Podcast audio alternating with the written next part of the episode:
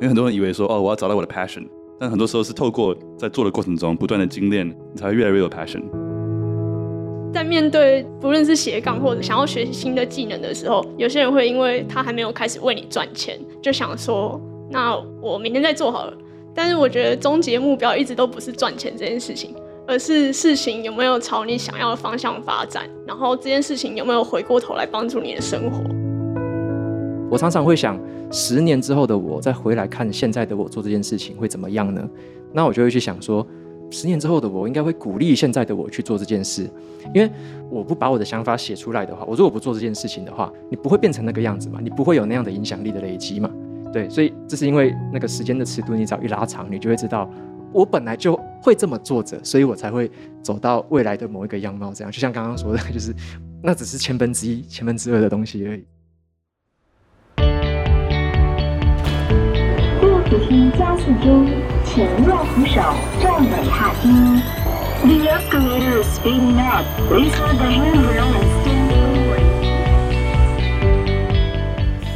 欢迎来到第二次实体的走在阅读路上读书会。呃，自我介绍一下，我是 TMT 总主编的 Jackie，然后右边是 June Learning 的 June，左边是只工作不上班的自主人生的作者，是下一本读什么 Podcast 的主持人，阅读前哨站的站长瓦基。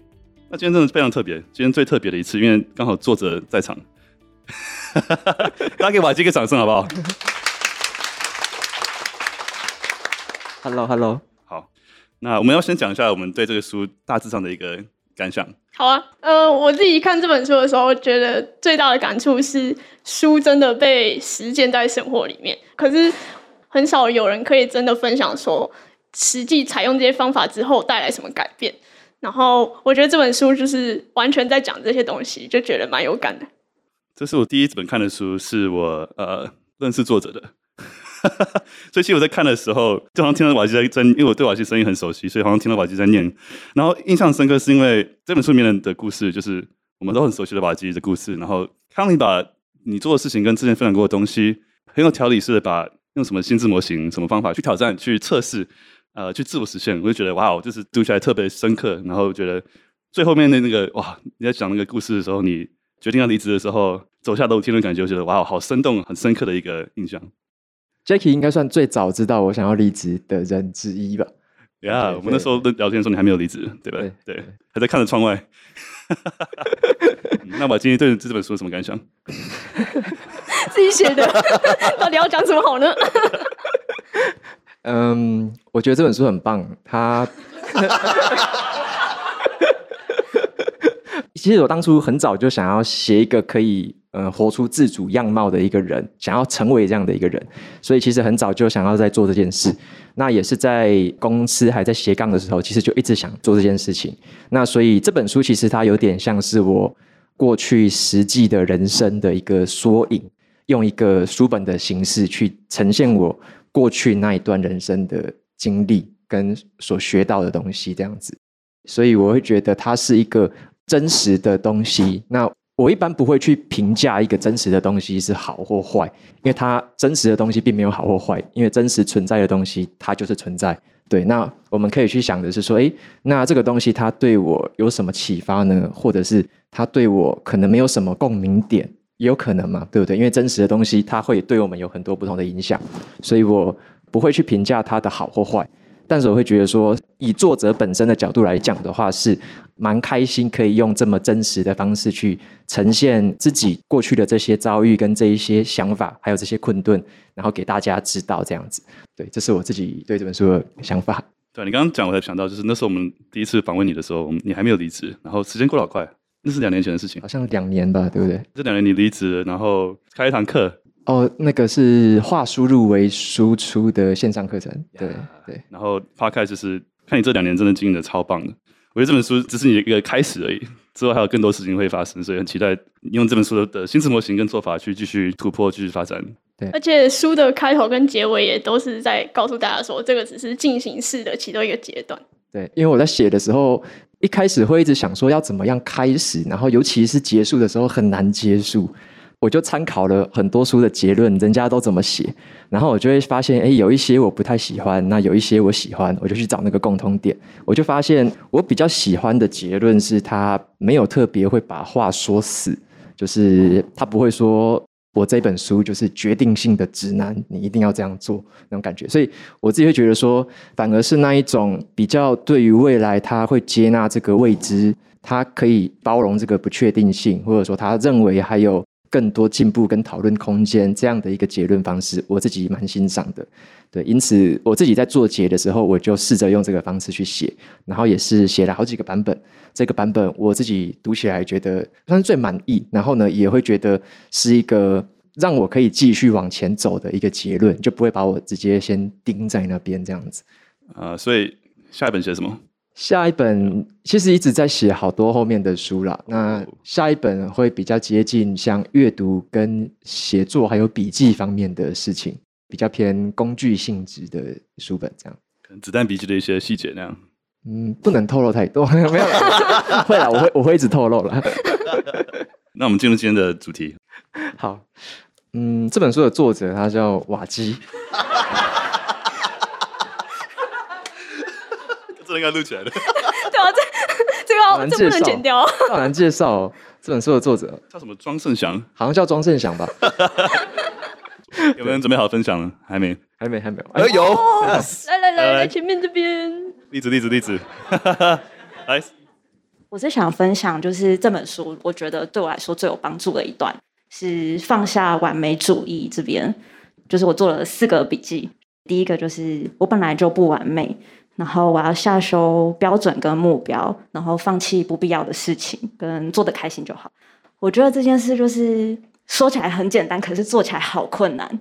我现在还在努力中，只是我觉得就是你提的这些重点，就是会让我去慢慢去思考，说我要怎样才可以做到这个样子，就是比较相信自己，或是更开心一点这样子。对，我想谢谢你，谢 谢谢谢。谢谢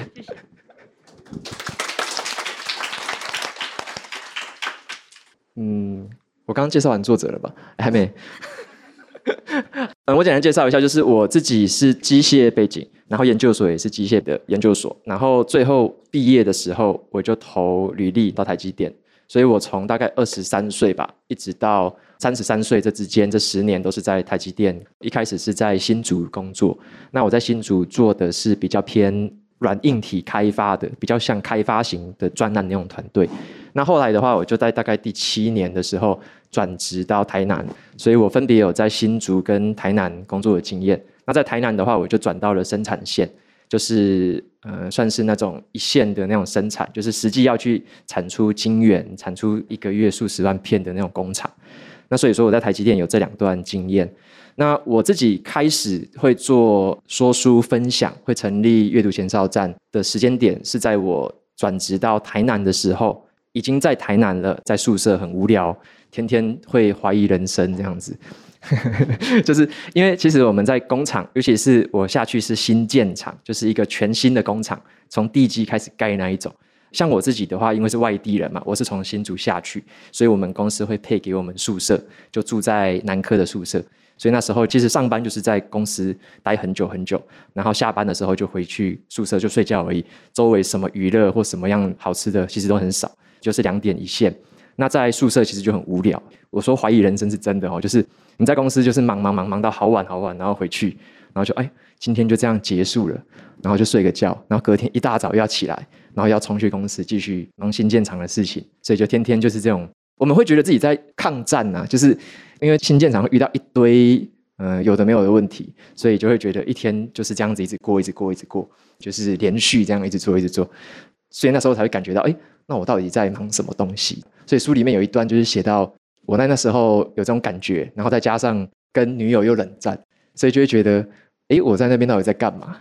就是到底在忙什么东西，就自己不知道。所以我在那个时候，大概到了那边第二、第三个月，我就开始架阅读签哨站，所以就有点像让我分心的一个东西，就哎。诶回到宿舍可能还有一个小时，还有多少时间我就开始用，然后早上就早一点起来开始用，然后开始看书，开始写字这样子。对，所以过了两三年之后，到现在决定离职，还投入说书事业。那就是这本书的内容，其实就是在说从那个时间点开始，那到一路上大概两三年的时间，从台积电离职，然后后来投入说书事业，这之间发生的大部分的事情。那我在书里面就是会把我经历过这些事情，我怎么样去思考的，然后我采取了哪些行动，以及我怎么样在这个过程当中做出一些抉择跟一些判断。这本书就是这样子的一个时间点，然后融合了我刚刚说的这些思考啊、行动跟判断这样子。我很喜欢你会把哪些书对你人生很大的影响，哪些作者，然后从那些书里面抽取到什么样的资讯来帮助你做出你人生的决定跟思考。我觉得那段那些很酷。但我觉得更酷的是，有谁在很忙，然后不知道人生在干嘛的时候会去加网站，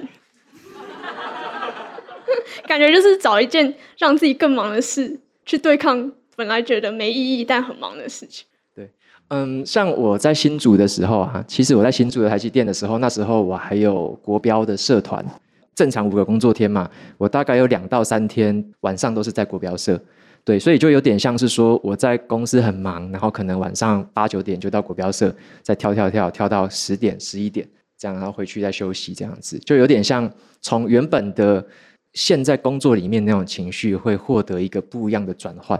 对，那做一个诶自己可能很喜欢的事情，然后又可以放松心情。所以我之前在新竹的话，是一直有这个习惯。所以说，一到了台南，台南其实还蛮特别的，就是我会感觉大家是蛮爱家的。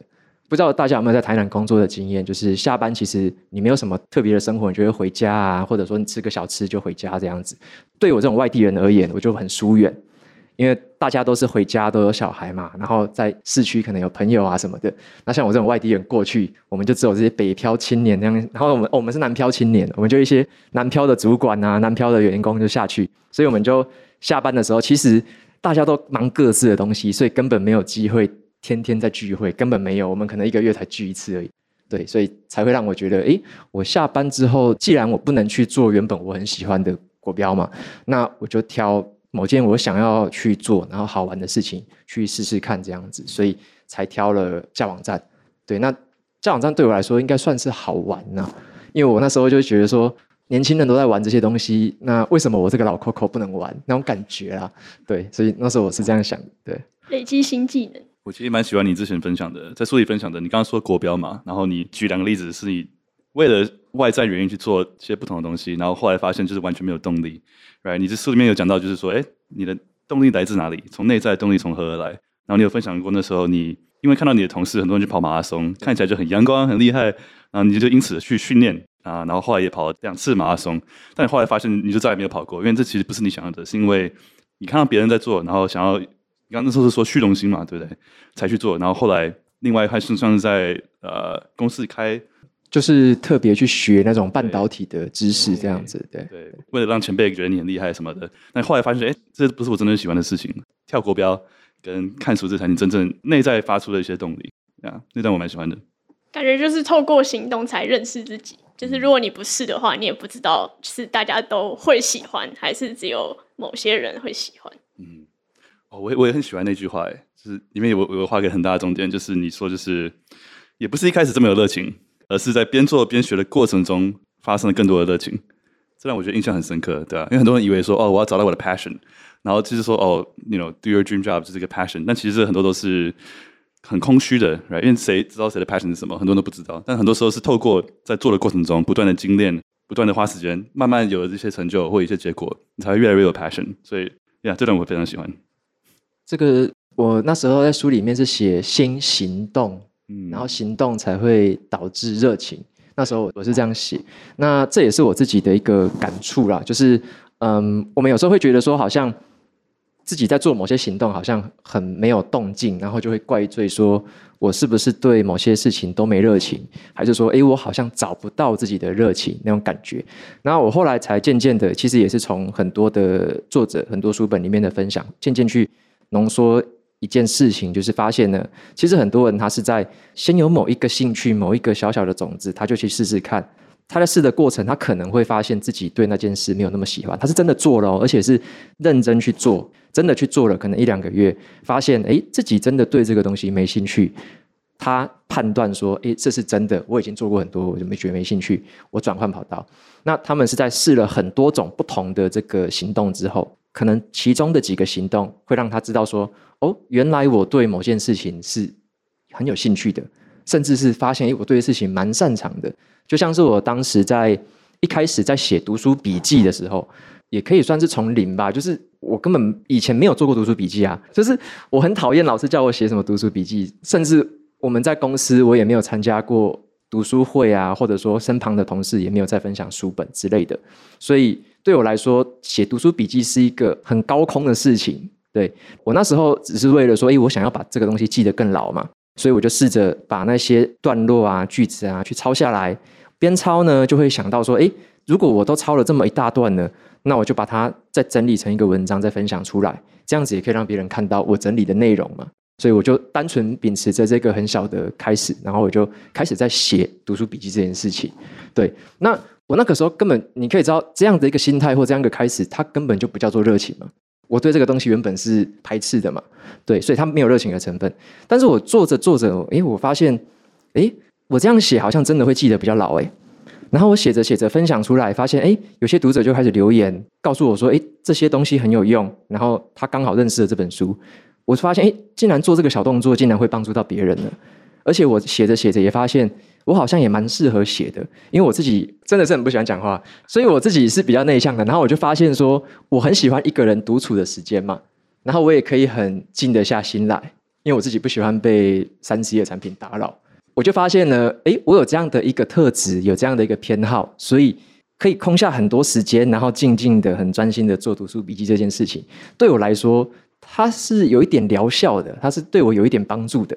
我就发现，诶，那我做这件事情好像做得下去，而且也静得下心，也可以做半小时，也可以做一小时。所以这件事情，我渐渐的就发现了，在我做这个行动，在我体验这件事情的过程当中，就这个东西，它好像变成了一个所谓的热情，就是即使你不给我钱，我也是会做。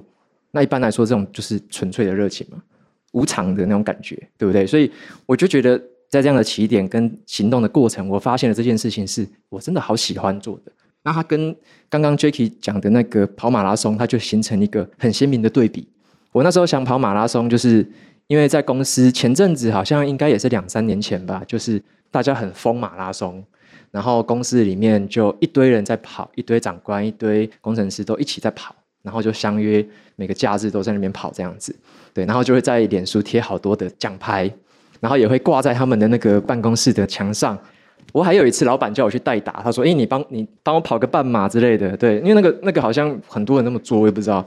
对，对。然后所以那时候就觉得，诶，这个东西好像蛮光荣的，好像是蛮有面子的。然后又可以到处吃喝玩乐，就是会去不同县市嘛。所以那时候就想要融入大家，然后会想要说，我也。试着看看能不能得到这一个小小的里程碑，这样子，所以就去练习跑马拉松。那就练着练着，当然皇天不负苦心人，你只要一直练。我那时候就每个礼拜反正就一直跑，公司有健身房嘛，就一直跑一直跑，然后最后去跑全马。就被我走过了，我没有跑过，我跑到第四个小时就抽筋，然后后面的两个小时就是完全是抽筋的状态，就用走的，所以六个小时里面只有四个小时在跑，然后两个小时都用走路的，然后然后那时候就跑了之后就觉得哎，好像那个成就感马上就消失了，对，所以那个东西变成的是我我很认真的去采取行动，我真的去练跑，练了很久，练了也是半年的时间，跑过了半马，然后再跑过全马。真的把它完成了，我才发现，因为我真的对这个东西没有什么持续下去的动力，所以我很快我就放弃它了。我之后就没有特别在为了跑马拉松而练跑，后来跑步就成为了是我去维持国标的体态的其中一个手段。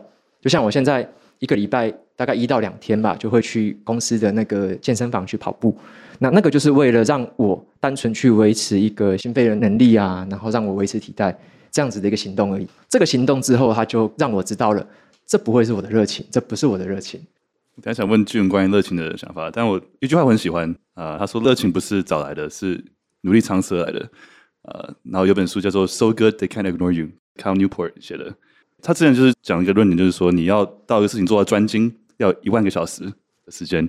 啊，他就说，就是热情不是找来的，而是你要透过努力，不断的练习，像马吉之前不断的写文章，越写越热情，才慢慢找到自己的热情。那我想好奇，就你对热情这件事情，或者在找热情的路上，有没有什么样的？呃、就是大家知道，我大学的时候，其实跟我现在工作是完全不相干的。然后，呃，我转职到现在这个工作的时候，就会有很多人来问我说，你怎么找到你的热情？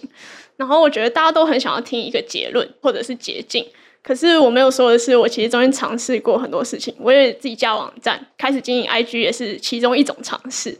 然后试过这么多不同的东西之后，才发现累积的东西可以拿去求职，或者是那些能力好像有慢慢被练习起来。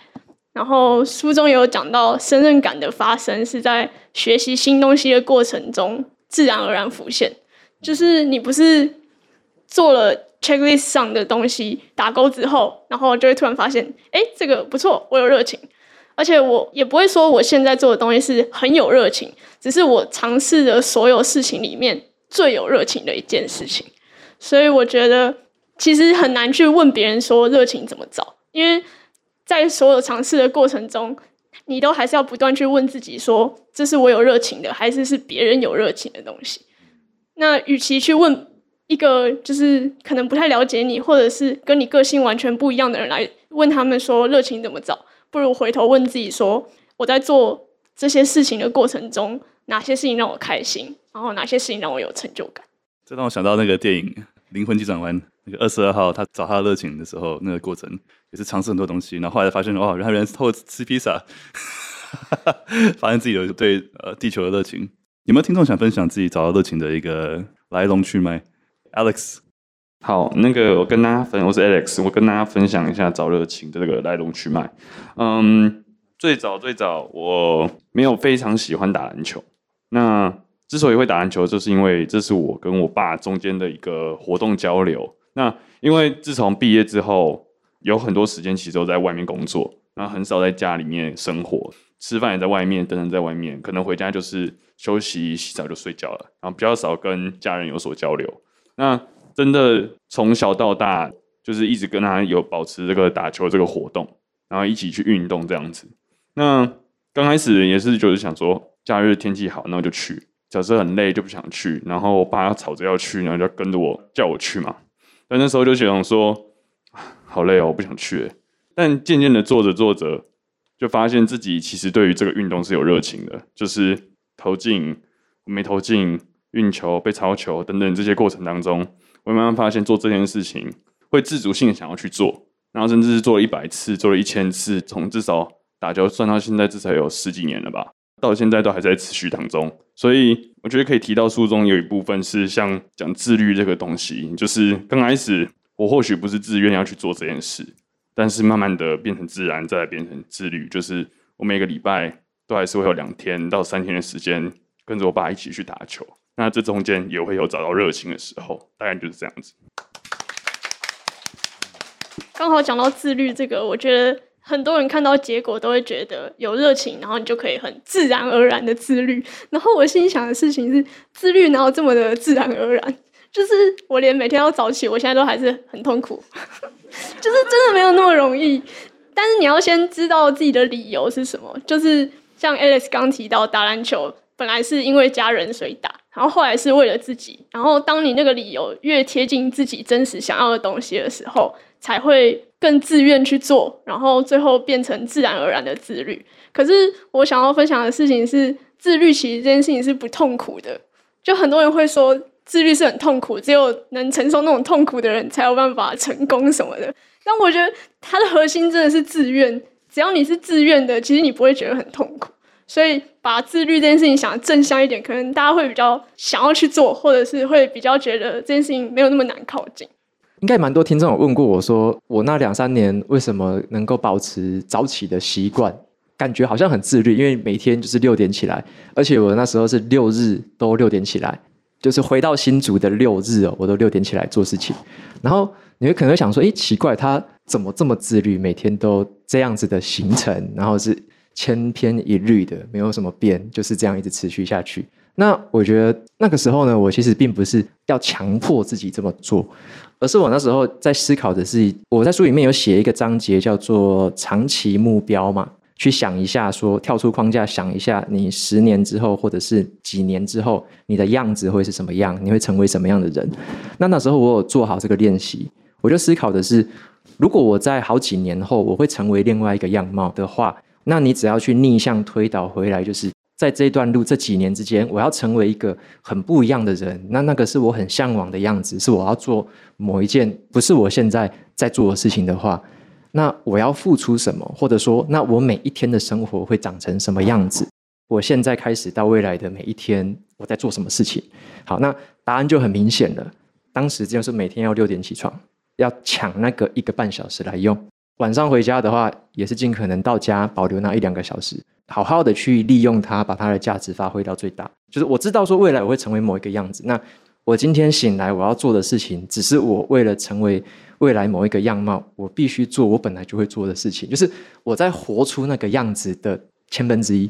啊，隔天醒来，我再活出那个样子的千分之二那种感觉，所以我就觉得，如果我特别中断，或者说哪一天都不照这个去走的话，我一定会偏离嘛，对不对？不可能说，诶，我之后都不这么做了，结果我突然又某一天又变成了一个样貌，怎么可能有那种事情？所以我知道大概就是这样一个逆推的公式，所以我就知道说，那每一天就是要这么做。然后还有一个想法是，那时候其实我觉得是一个担忧，是对死亡的恐惧吧，对死亡的恐惧。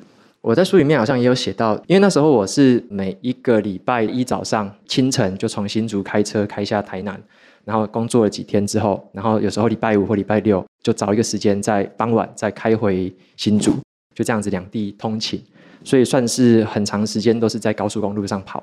那你也知道，你长跑的话，尤其是跑长途，你会看到一些意外嘛，对不对？就是你会看到像。之前我在书里面好像写到，我看过那个特斯拉自动驾驶就撞进去那个货柜车嘛。那我就会思考说，其实我能够这样子每周跑，然后又可以健健康康的，其实都是很幸运的事情。那我要怎么样去好好的用这个幸运？这样子就它不是理所当然的。对，哎，这有两个层面的，第一个是 gratitude，就是感恩你有每天可以起床。然后第二个是你怎么去过，就是以终为始的方法来千分之一、千分之二、千分之三这样。但我觉得瓦基的方法非常理工思维，好像成功就是有一个公式，然后乘以十年，然后就变这样。哦，这是这样子啦，就是它会变成什么样貌你不知道，但是你没有现在这一些百分之一、百分之二的累积，不会有不同的改变。就是如果你都用一样的事情在做事，那你以后只会变成一样的样子。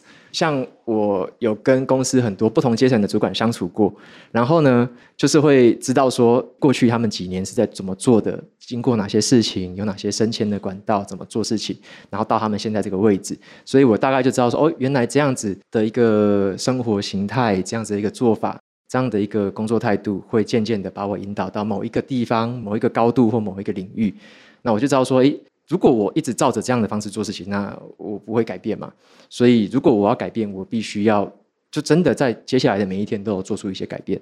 对，那并不是说我有一个很百分之百确定的样貌在那边，而是有点像是我只知道百分之三十而已。但是为了那其他的百分之七十会发生，或者说它会发生一个很特别的样貌，现在你必须要做的每一天的事情，就是要完全的去实现它那种感觉。我很喜欢你在书里面说的一句话，就是说希望自己明年在多年后说我试过了，而不要让自己说我错过了。我突然想到，我过年的时候看的韩剧《我的新创时代》，女主角她不是天主教徒，但她需要提案的前一天或者是前一个周末都会去教堂祈祷。然后她男朋友就问她说：“你这样祈祷有效吗？就是没有证据证明说你祈祷，然后神就会帮你把这件事情完成。”然后女主角就回他说。就祈祷，然后就自己去完成就好了。就是信仰比较重要的事情，不是你光想，然后它就会发生。就是你要让它发生，还是要你去行动。然后我觉得瓦基书里也一直提到这件事情，就是如果你没有行动的话，后面想那些事情都不会发生。只是你要给自己一个理由去行动。然后好，讲到行动这个关键字，书本里面好像在中间偏后有特别讲行动的这件事情嘛。我跟大家分享一下一个我的想法，好，就是说我那时候在做所谓的大家会说这个叫斜杠嘛，就是你在原本的正职工作之外，你可能做某一些有可能获利的事情，这个叫斜杠。的确，蛮多朋友他是用斜杠的心态在做事情。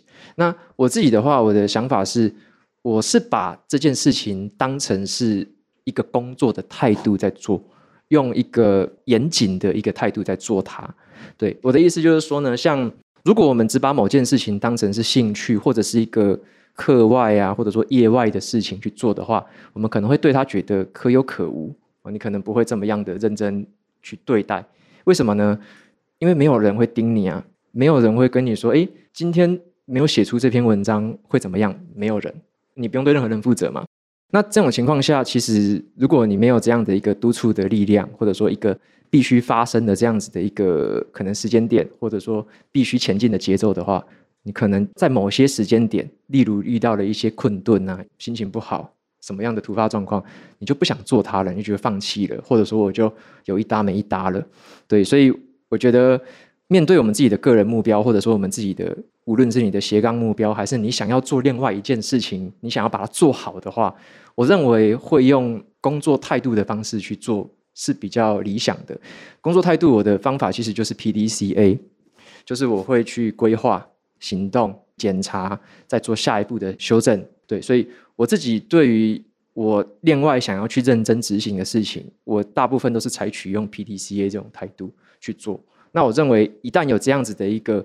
呃，方法跟框架让你去做，而且你也知道说，工作就是你每天都要出现嘛，你不能说无缘无故就不请假，然后就不出现，或者说，呃，某件事情你就不完成，然后也没有人会管你。如果用这种心态是不好的，所以我用 PDCA，然后加上工作的态度，就会让我在做斜杠这件事情的时候，会多了另外一份的责任感，以便去保持我的持续性。你也常说，那时候很多事情在做的事情，不是你不会，是你还在学习的东西。然后你可以不断的去做一些所谓的 A/B testing，去呃量化这些结果。然后哎，IG 发文，或是用怎么样发文的方法、频率，不断的尝试去验证怎么样方法是最好。So，而且就有点像是在上班的时候，你不会跟主管说“我不会，我可以不要做这件事情吗？”然后你也不会跟他说“可是我今天很累，可以不要做吗？” 但是。在面对不论是斜杠或者是新的想要学习新的技能的时候，有些人会因为他还没有开始为你赚钱，就想说：“那我明天再做好了，我后天再做好了。”但是我觉得终极目标一直都不是赚钱这件事情，而是事情有没有朝你想要的方向发展，然后这件事情有没有回过头来帮助你的生活。所以我也是看书才发现可以用工作的态度来面对不同的事情。然后我就觉得很适合笔记，而且我第一个想到的就是工作真的不会有任何借口。但是为什么面对自己想做的事情，已经是自己想做的，结果自己借口蛮多的？对啊，就是会一直安慰自己说：“哎，我好像对这个事情的兴趣没有这么强了，对，我好像哎少做一次也不会怎样，还是别人不会发现吧？对，也没有人会管我啊，对那种感觉。”对啊，我觉得这个很呼应书名，因为书名就是说不上班只工作嘛。所以如果你把斜杠什么的都当工作来看待的话，其实我个人蛮认同的，就是你不管你要做什么，你要斜杠什么，就是你要做就去做，你不要在那边要做不做，就是要做就全力一百二十 percent 去做，就是你不要在那边浪费自己的时间。对啊，我觉得像你做说书名，就是把它完全当做你第二份工作在做嘛。所以其实到这种阶段的时候，已经没有分什么上班下班，就只是为自己的热情做自己想做的事情在工作而已。但我觉得这部分还有一个。我从跟你们两个聊书的过程学到很多，就是可能是因为我刚毕业，然后出社会，就一开始思考事情的方式都是怎么索取更多的资源，然后怎么去到一个地方，然后学到更多的东西。但是后来发现你们两个的思考方式都是。我可以提供什么？然后我可以提供更多的什么？然后我那时候就会想说，可是我什么都没有，我到底要提供什么东西？但换一个角度去想事情的时候，发现自己能做的事情其实蛮多的。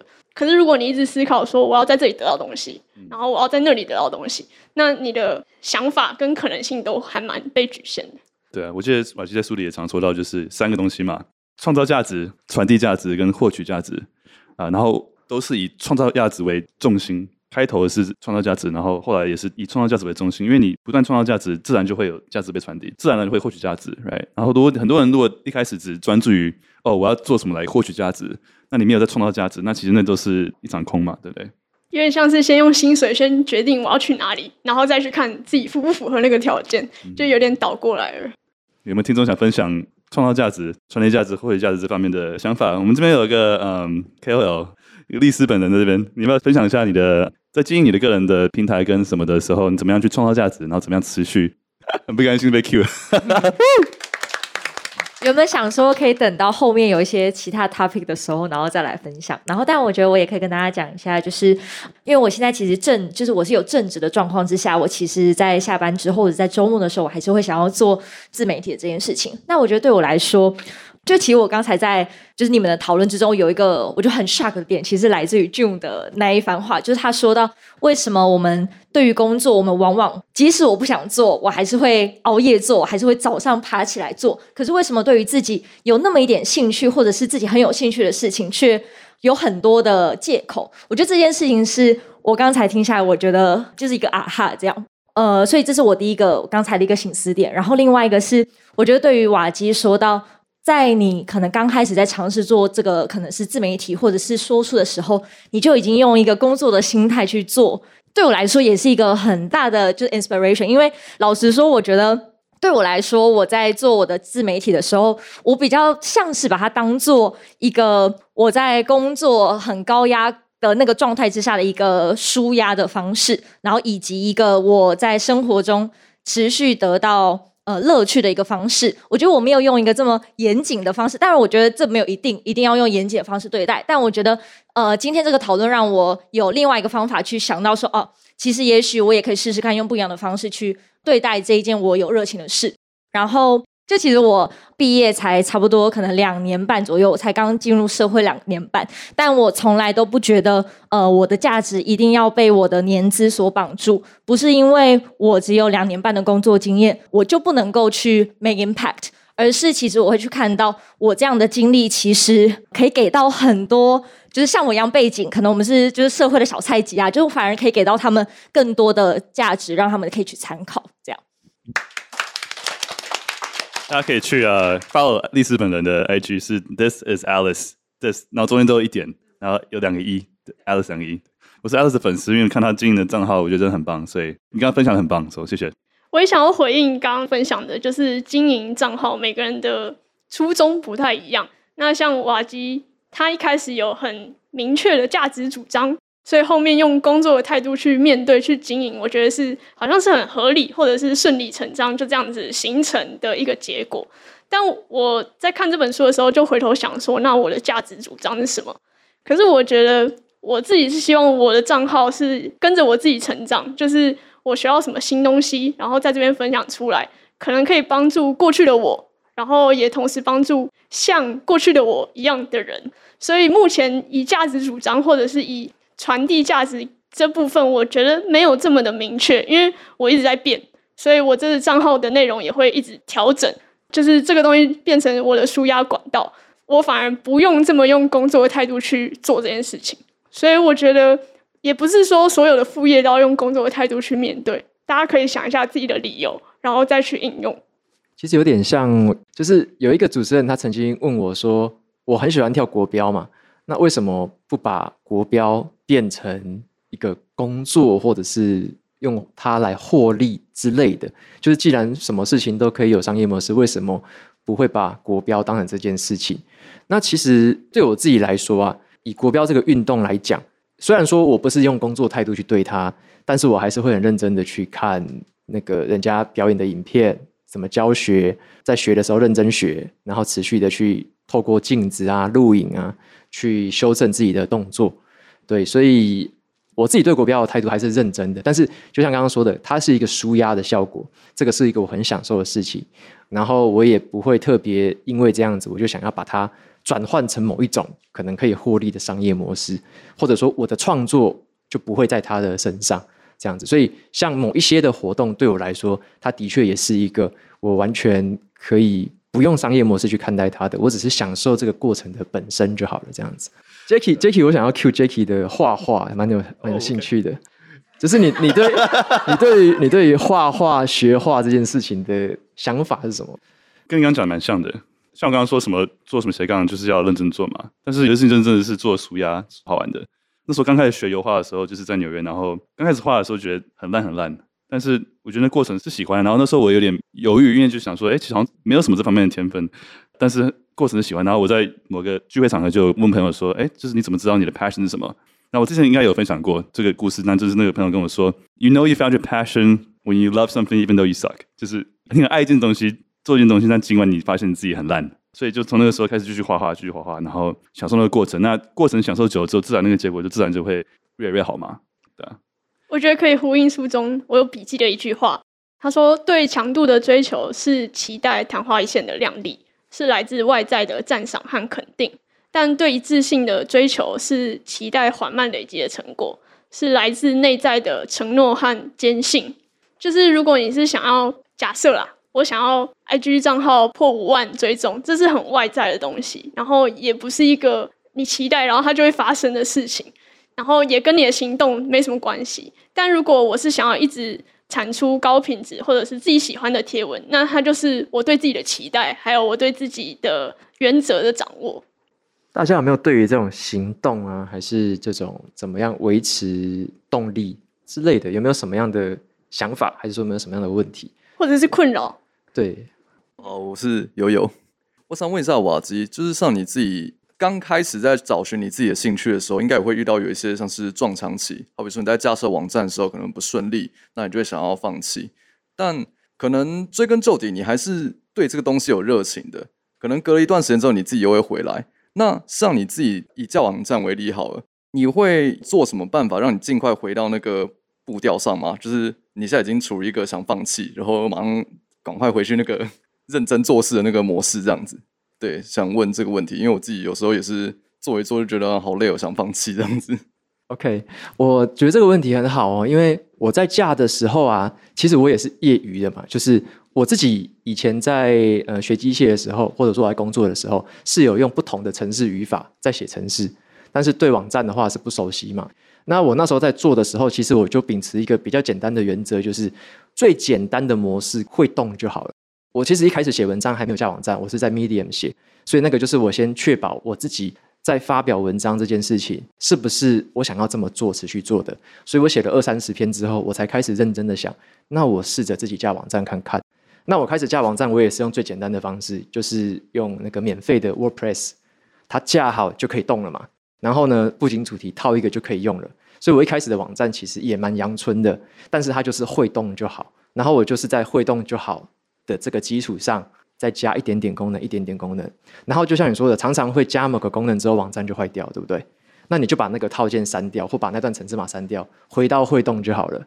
因为它会动了，所以它就不会是一个会让我觉得很绝望、很失败的东西。然后我就会说，好，那这个方式不行，或者说这个套件不好用，还是说我搞定不了它，那我就换一条路。所以，其实大家看到的都是后来已经成功的，或者说已经会 work 会运作的东西。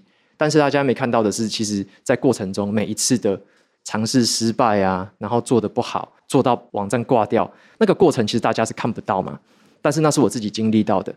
那数位的世界有一个好处就是你可以 roll back，你可以回复嘛，复原。所以只要是遇到任何的这种失败或有 bug，反正你只要永远保持有备份，永远可以复原。就是你一直可以回到那个会动就好的那一个版本，有点就是像堆积木那样子，你就慢慢的再组上去就好了。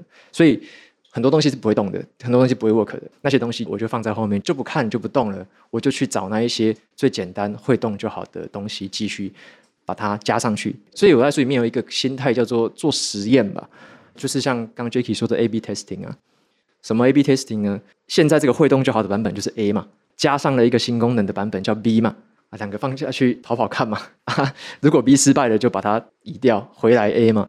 那如果说哎 B 加了这个新功能很好的话，那就是实验成功啊，那它就留着就走 B 嘛。那就是有无限个分支、无限个岔路跟无限个实验在进行当中。对，所以会有一堆的失败，但是也会有一堆的成功。那最后你就把成功的那个累积成现在的样子就可以了。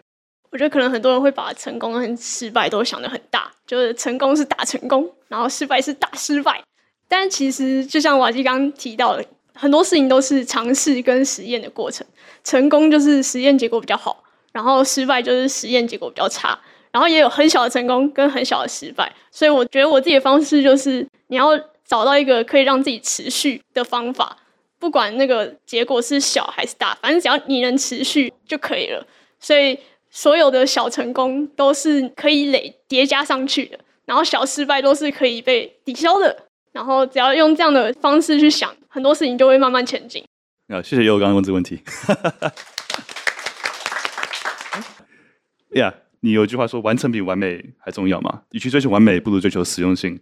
那就很像是我们常会说的 MVP，就把什么产品做成一个 MVP，最快拿去可以测试。得到更多资讯的方法，就把先做出来，让会动，丢去看怎么样，再去做不同的尝试啊什么的。有一句话我很喜欢，在戏谷以前常听到，在以前在 IG 的时候也常听到、常用到，就叫做 “fail fast”，越快失败的方法越好，因为你越快失败，你就越知道什么 work，什么不 work，你就会更快找到什么可以 work。呀，然后我记得你在书里有讲到，就是把字典里的“失败”两个字删掉，改成比较不好的实验成果，然后把成功也删掉，改成结果比较好的实验成果。对，就像刚刚嗯这位朋友问的，或其他读者都常常问我，你在架网站还是在做什么事情的时候有没有失败，或者说你有没有什么特别的失败经验？那其实你仔细回想，刚刚说的好多都是失败经验，但这些失败经验就是它会发生在很多时刻嘛。可是它就是一种学习，每一次的失败其实就是一点点一点点的学习，对，所以最后就累积成比较好一点的成果。应该说，我可能甚至说，你没有在失败，等于你没有在动嘛。因为没有试过就不会失败。对，没有试就行动就好了。其实蛮简单的。对，失败是好事。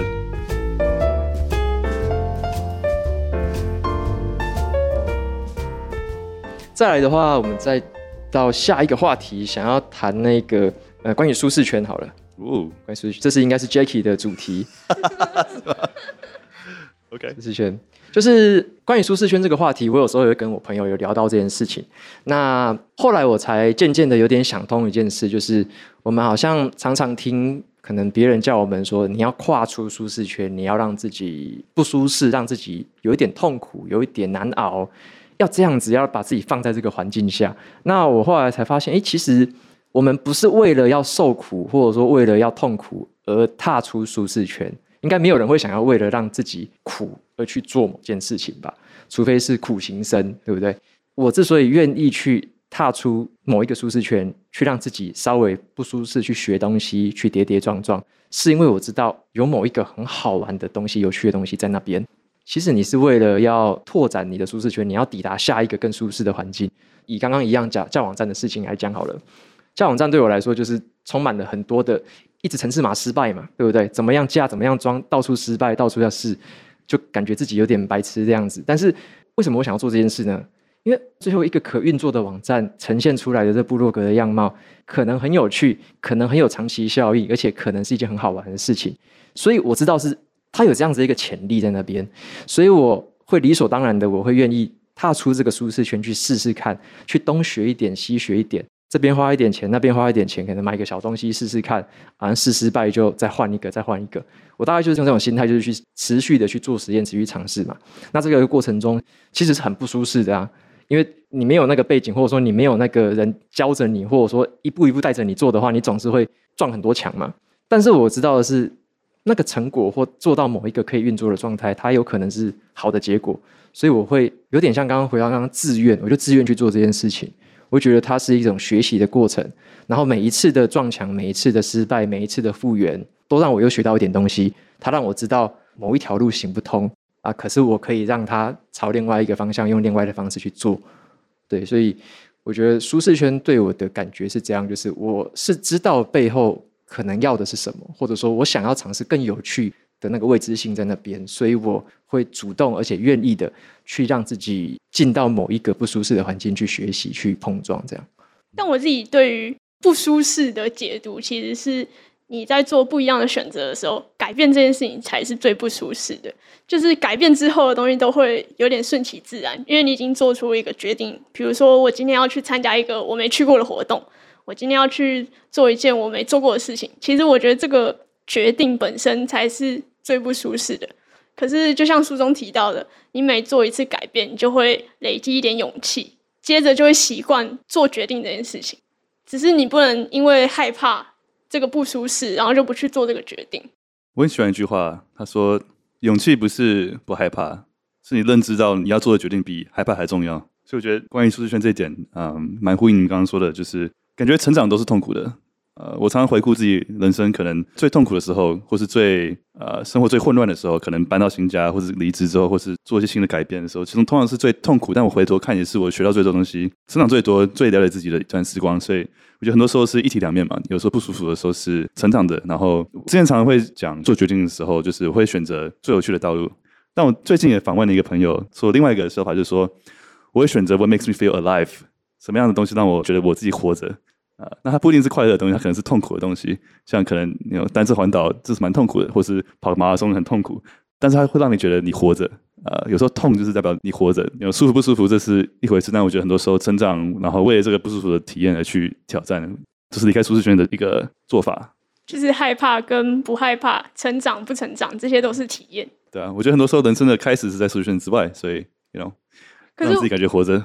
我觉得很多人会说跨出舒适圈，但我更喜欢瓦杰的说法，就是一脚踏在舒适圈内，然后另外一脚是拓展这个舒适圈的范围。嗯然后，所以我们要做的事情不是要转换自己的身份，或者是去到一个大家不认识我们的地方，而是要让我们熟悉或者是了解的东西更多，视野更广。有没有对舒适圈这件事情想分享的想法，或者是你们的经验？哎，那我跟大家自我介绍一下好了，可以叫我阿珍好了，不要叫英文名字，怕被人家认出来。怕有那个什么同业之类的。好，嗯、呃，我想要分享。我想分享那个跨出舒适圈。其实我刚刚，呃，在传递价值那一块，其实我也想要分享。那其实刚好是同一件事情，所以我想说可以一起讲。就是，呃，我有试过，就是瓦基他在书上说的商业模式图的方法。然后，因为我其实自己是在顾问公司工作，然后其实，在顾问公司的话，其实就是年资这件事情是还蛮重要的。呃，因为其实客户都会比较相信说你的经验，就是因为你做过很多的专案，所以说基本上他们会比较相信说，哦，这个人就是他要累积很多的产业的经验，然后可以给出比较有用或是比较。呃，深入的一些洞见之类的，因为大象，尤其是我长得又非常看起来像小孩子，所以其实基本上很不 reliable，你知道吗？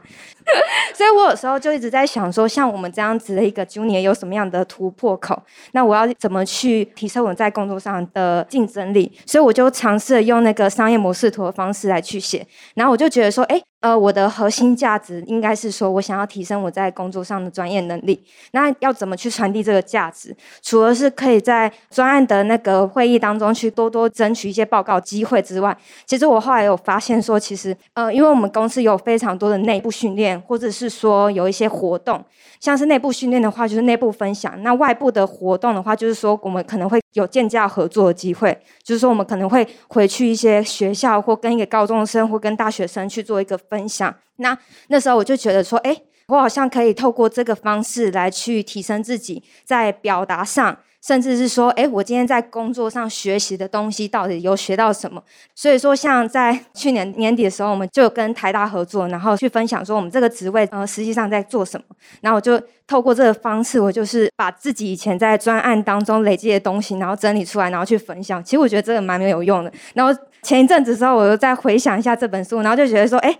就是呃，瓦基有提到说，就是我们会拿我们自己的幸运做什么嘛？然后因为其实之前的话，我就是觉得说我，呃，我之前是考研究所，然后我考研究所的时候，我就觉得自己其实蛮幸运，就考到还不错的，就考上那个台大。我自己是觉得没有，我怎么会考上台大？就是没有想太多。但是我就觉得，哦，这些整整件事又整个串起来了。然后我就想说，哦，我当初就是可能那时候考上台大，然后现在又有机会再回母校自己去分享，那我就觉得这件事是一个就是很神奇的事情，然后也觉得很感谢。然后另外一个件事就是说，也是想要再讲，就是呃突破舒适圈这件事情。突破舒适圈的话，就是说最近就是我们公司办内训嘛，就是我们要准备一些内部的一个课程，而且我们对象就是不会像是一般的学生，因为其实一般学生你有时候讲一些就是你不太确定，或是。你就可以唬烂一下，然后可能他们也不一定会知道说你讲错。但是呃，内训的话，就是说下面的可能讲师有可能都是你的主管、老板更 senior 的人，所以对我来说其实是一个很挑战的事情。就有一天，就是跟自己的同事聊一聊之后，他就说他要去上去讲课，问我，他就邀请我说，问我要不要去准备。然后就突然在回想说，把那个商业模式图拿出来来看一下，有没有传递价值这一块？哎，有。然后我想说。我就一直在想说，我到底要不要做？到底要做？因为其实早的时候我很害怕，然后我是一个，我也觉得我是一个内向的人。老实说，你可能看不出来，但是我觉得我是，所以我就会觉得说啊，我到底要不要做？我就觉得有点害怕，就是担心跟担忧，你知道，就是恐惧。然后后来就想说，不行不行，我一定要突破舒适圈嘛，就觉得我们还是一定要坚持做下去。所以我后来就想说，好，就试试看，然后就。报名下去了，结果后来真的很痛苦。我的的那个，就是我在过年的时候，其实我妹妹应该也知道，她我每天都在抱怨，就是说为什么要做这件事情，为什么要做这件事情。但是我还是硬着头皮去做。然后之后，呃，其实在做这个过程当中，虽然就是心里其实觉得说，哦，我的过年假期好想好好打牌、跟看韩剧或是看书什么之类的，就几乎每天都窝在那边在想我简报怎么做。然后说，可是在这个过程当中，简报生不出来，因为你没办法输出嘛，我就到处去问人，结果就发现说，哎，我在问人这个过程中，让我自己成长蛮多的。虽然说，其实今天在讲课的时候，还是因为很紧张、很紧张，又加上睡不饱，真的很累。但是老实说，我觉得我在这个过程当中，我觉得我真的是收获更多，然后也让我自己觉得说，哦，嗯，如果有下一次的机会的话，我想要再多尝试一下这样子。谢谢。谢谢丸子。我觉得有时候跨出舒适圈，就是会因为得到这些好处，然后就会更愿意跨出下一次的脚步，这样。很赞的分享，还有没有人要分享？大家好，我叫那个国义，然后刚刚又一直有提到那个内向者，然后我是一个很资深的内向者，这样子，所 以所以我一直有这个困扰，这样子，然后想要问什么时候？因为书里有提到就是内向者这个问题，然后内向者的困扰除了公开演说以外，就是公开演说可能是可以练习的。那我觉得刚刚也有提到独处的时候可能才有充电的感觉，那我相信内向者会有。很多的问题，要不只是公开演说。那我想要问，什么时候是觉察到自己是一位内向者？然后有没有过就是挣扎自己不想要当内向者，想要变成外向性格的人的这个过程？我觉得这也是一个想要突破舒适圈的一种困扰。这样子，那怎么样克服这个问题？谢谢。你们都不是内向者吗？我是，我是，我觉得就是啊。我们好像，我们好像都是哈。我自己是觉得我没有要。改变自己，因为我觉得个性这种东西太难改变了。就是我还是觉得不讲话比较舒服，一定是这样。但是在某些场合，包含在工作上，如果会需要提案，或者是会需要跟主管报告，我还是会尽量去学习一些技巧，让自己可以更有信心去讲出我需要报告的内容。但我觉得这个东西就比较像是，是因为我知道后面要达到的东西，所以我愿意去做这样的努力。可是如果嗯，你叫我一天排十个活动，我可能会崩溃。就是这种东西，我就是绝对不会去练习，也不会想要去练习的东西。所以我觉得我不会想要改变自己。然后知不知道自己是内向者，应该好像也不用什么实验就知道了。所以，我我自己一开始发现是我好像不太能一天参加两个活动以上。就是我参加完一个活动之后，我就要独处，或者是要去散散心，这样。对，然后我觉得其实不用到改变自己，因为内向者其实也可以活得很好。你们有没有看过一本书叫《安静》？有吗？是一本就是在讲内向者的书，怎么样透过内向的力量来达到很多社会上可能大家以为外向者才做得到的领袖气质啊，或是做事方法的一本书。然后它里面讲我印象很深刻的一句话就是啊、呃，他说内向者可以成为最好的外向者，因为当你很多人是内向，像我们其实都内向，但是我们该外向的时候可以偶尔外向一下，但是。比起天然的外向者，有一些内向特质的人，他更可以察觉到其他内向者的一些感受。他可能就是对于其他内向者的 EQ 会比较高一点，哎，所以当你是一个内向者，然后你偶尔可以外向的时候，你同时可以带领能量，可以带大家能量去互相去传输能量，你也可以感受到那些内向者的能量，也更进一步的去跟人家产生连接。所以那本书我很推荐，它就是对于内向者来说，会让你觉得说，哎。很多人可能内向者会觉得说，哦，我因为很内向，所以工作上呃，我发言比较困难，升迁什么都因为外向者会比较占优势嘛。那那本书其实宗旨跟你说，其实内向者有很多你不知道的优势。哦，那个书好像全名叫《安静逗点就是力量》。对，对，应该是这一本。Quiet Susan Cain。安静逗点就是力量，所以可以搜寻一下，应该第二篇会是我的书评，可以参考一下。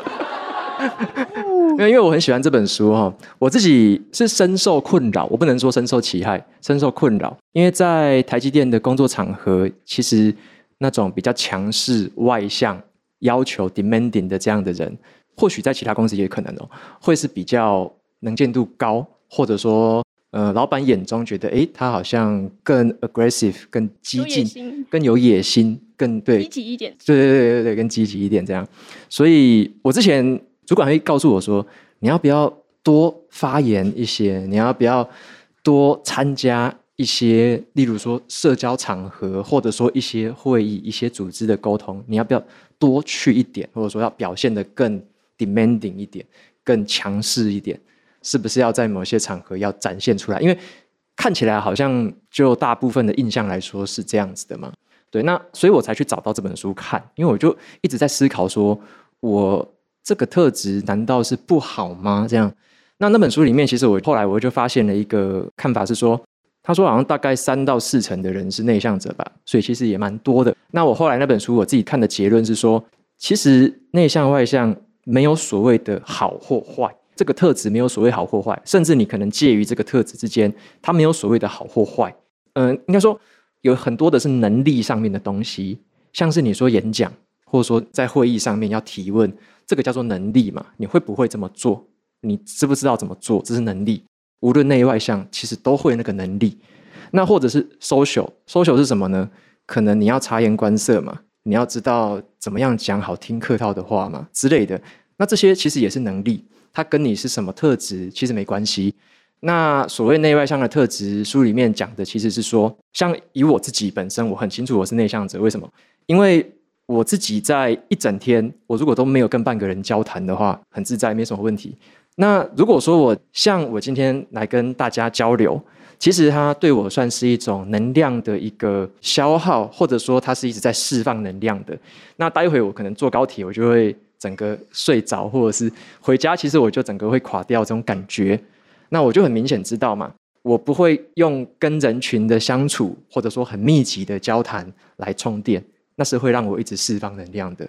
对，那我身边有很有一些超外向的朋友，跟我就截然不同。你看那种人，就是他一天没有人讲话，会好像会死一样，哎，对不对？还要打电话给谁谁谁，对不对？那一定要去跑去餐厅跟人家吃饭干嘛的？就是。这个也是一个特质啊，对不对？他是透过这样充电，他要跟人的交谈、跟朋友的交流，他可以充电，这是好事。那你一个人会闷坏这样子，所以它只是一个特质的差异。可是跟我们其他你说职场上的能力、人际之间的能力，其实那些能力跟这个特质，我觉得没有直接的相关。就是你如果内向，你好像有些能力就做不好。我认为没有那回事嘛。那书本里面也告诉我们，其实没有这回事，没有说因为你的特质怎么样。你就无法培养或无法精进哪些能力，反而是你如果把那些当成能力是可以培养、可以精进的去看待的话，无论是内外向特质的人，都可以在某些能力做得特别好。对，像很多人说内向者很会倾听嘛，外向者好像不会，就会一直说。但是其实对外向者而言，他们也有很多倾听的训练啊，它也是一种能力啊。如果他训练好了他这个倾听的能力，他甚至表现得比内向者还会倾听。因为有些内向者只是在听，他可能脑袋是很固执，他没有听进去，假装在听这样子，所以那个也不叫做倾听。但是外向者他可以去训练这个能力，所以我觉得要把所谓的这些能力跟我们自己本身可能是基因里面设定的特质，可能是要拆开来一点。对于能力，我觉得是可以保持一个很 open mind 的态度，可以去培养的。所以我会觉得，像我在书里面有写一些观点，就是我对很多事情是我还不会而已，不代表我不能。那我如果去学了，我可能可以做到某个程度，说不定有天花板，但是我还是做得到。啊，例如说演讲，我可能也还是可以学到某个程度，说不定有一个天花板，我没办法讲得像啊，可能是很厉害的演讲。我我反正我心里面有很多人突然冒出来，那些人我永远不会到达嘛，说不定。但是我会有我自己的样貌，我可以精进成某一个我自己的样貌，我最好的状态就可以了。这样对，所以我觉得我的想法是，特质跟能力是可以区分得很清楚的。这样。我觉得有时候我们的焦虑来自于我是内向者，然后他是外向者，他好像比较好。但有时候我觉得做我们自己最真实的样子，就是完全不用跟别人竞争，就不会有焦虑的心态。就算练习这件事情需要花很多时间，可是如果想要累积那个能力，这件事情是你很想做到的，那就试着去累积看看，然后试着去学学看，也许你是做得到，只是你一开始不相信自己做得到。我记得以前工作的时候，在 AG 的时候，因为大多我跟外商或是跟外国人工作过，知道外国人可能很多人很会讲嘛，这可能是个文化上的差异。所以我记得在美国工作的时候，其实那个职场上的深刻感受到，就是哎，我个性偏谦虚，然后偏安静，那其实占了很大很大的劣势，但后来就是慢慢去练习，怎么样去在会议上多发表啦，然后透过可能线下的方式去做更多的传递沟通。所以呀，我觉得这是一个蛮有趣的事情。刚刚这边还有听众想分享。嗯，我其实没有很喜欢“踏出舒适圈”这个名词，因为好像舒适圈讲的好像我过得有多舒适，其实我没有很舒适啊。我礼拜六，我我我礼拜六还要上班，然后又就是真的很不舒适。所以如果以反向来讲，是不是我们正在做一个踏入舒适圈的动作？因为在这个舒适圈，我们可以找到更多心流的体验，然后去找一个工作，这个工作看到我们的价值是什么？嗯，